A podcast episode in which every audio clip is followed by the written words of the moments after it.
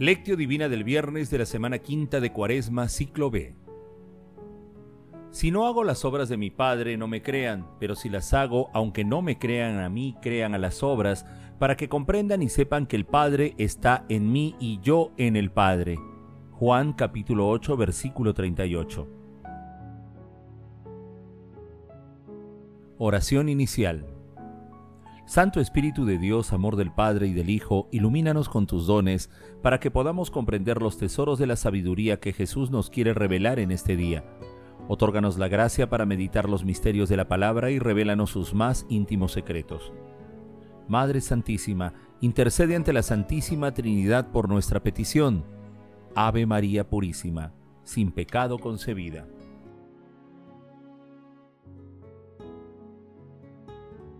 Lectura.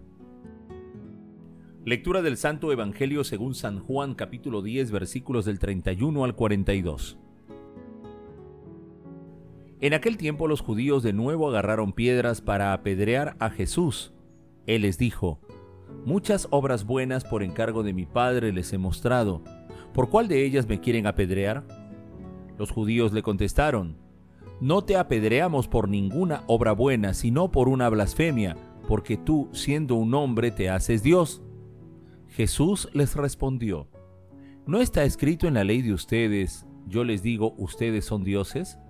Si la escritura llama dioses a aquellos a quienes vino la palabra de Dios, y no puede fallar la escritura, a quien el Padre consagró y envió al mundo, ¿dicen ustedes que blasfema por haber dicho que es hijo de Dios?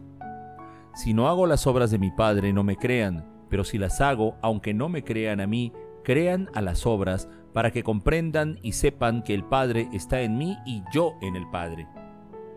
Intentaron de nuevo detenerlo, pero se les escapó de las manos. Jesús se fue de nuevo a la otra orilla del Jordán, al lugar donde anteriormente había estado bautizando Juan y se quedó allí. Muchos acudieron a él y decían, Juan no hizo ningún signo, pero todo lo que Juan dijo acerca de este hombre era verdad y muchos allí creyeron en él. Palabra del Señor. Gloria a ti, Señor Jesús.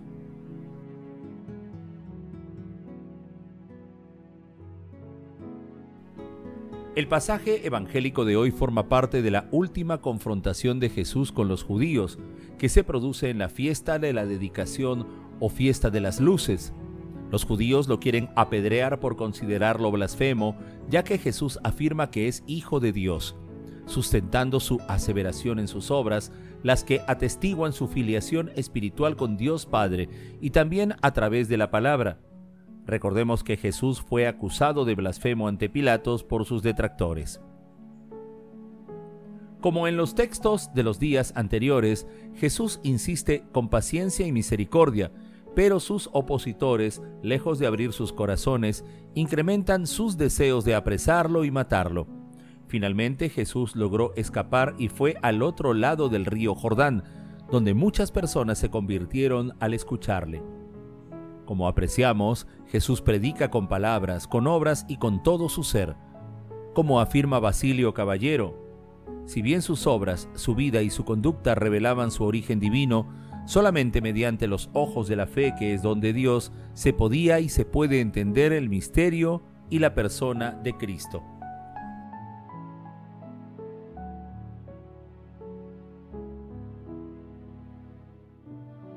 Meditación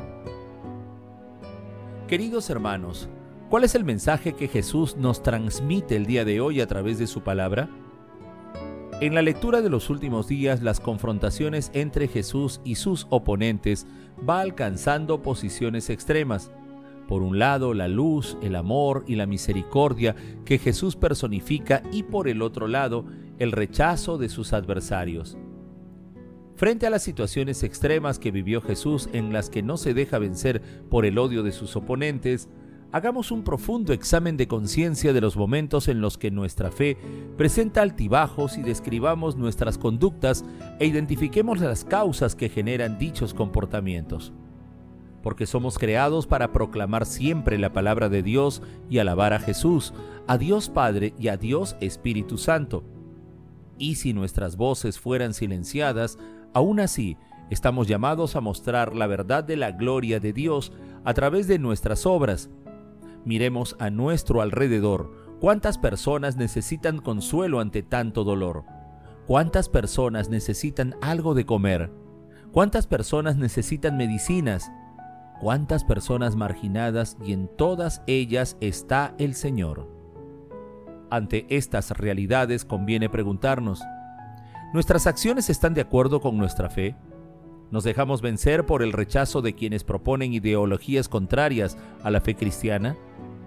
Adicionalmente, este momento puede resultar oportuno para analizar si, en menor o mayor medida, las posiciones diametralmente opuestas que Jesús enfrentó se encuentran en nuestro corazón.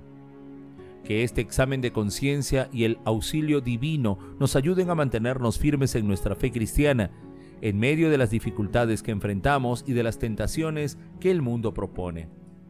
Jesús nos ama.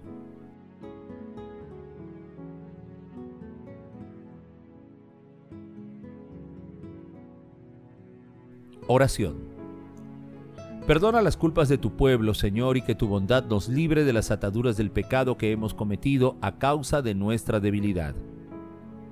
Gracias Padre Eterno por todas las personas que trabajan directa e indirectamente enfrentando la pandemia que azota a la humanidad. Otórgales la fortaleza y el gozo de servirte a través de los enfermos y personas indefensas. Padre Eterno, estamos dispuestos a seguir tus preceptos. Concédenos la gracia de ser verdaderos testigos de tu Hijo Jesucristo, a quien enviaste para redimir al mundo Concédenos, Padre Eterno, una fe plena, una esperanza firme en nuestra vida futura y un amor que nos haga ser auténticos instrumentos de tu paz, convirtiendo tu palabra en acción. Amado Jesús, que los moribundos y los que ya han muerto obtengan tu misericordia y tomen parte en tu gloriosa resurrección. Madre Santísima, Reina de los ángeles, intercede ante la Santísima Trinidad por nuestras peticiones. Amén contemplación y acción. Hermanos, contemplemos a nuestro Señor Jesucristo con un texto del Padre Gonzalo Mazarraza. La Escritura llama a dioses a aquellos a quienes vino la palabra de Dios y la Escritura no puede fallar. No solo de pan vive el hombre, sino de toda palabra que sale de la boca de Dios. El Padre consagró y envió al mundo al que es su palabra y se quedó mudo, dice San Juan de la Cruz, pues no tiene ya nada más que decir. Por su palabra se hizo todo y sin ella no se hizo nada de lo que se ha hecho. A su palabra se la conoce por sus obras, y vio Dios que sus obras eran buenas. La palabra no hace más que lo que ve hacer al Padre, hace siempre y solo las obras de su Padre. Si las hago, aunque no me creáis a mí, creed a las obras para que comprendáis y creáis que el Padre está en mí y yo en el Padre. El mismo Jesús nos dijo, por sus obras los conoceréis, porque no hay árbol bueno que dé frutos malos.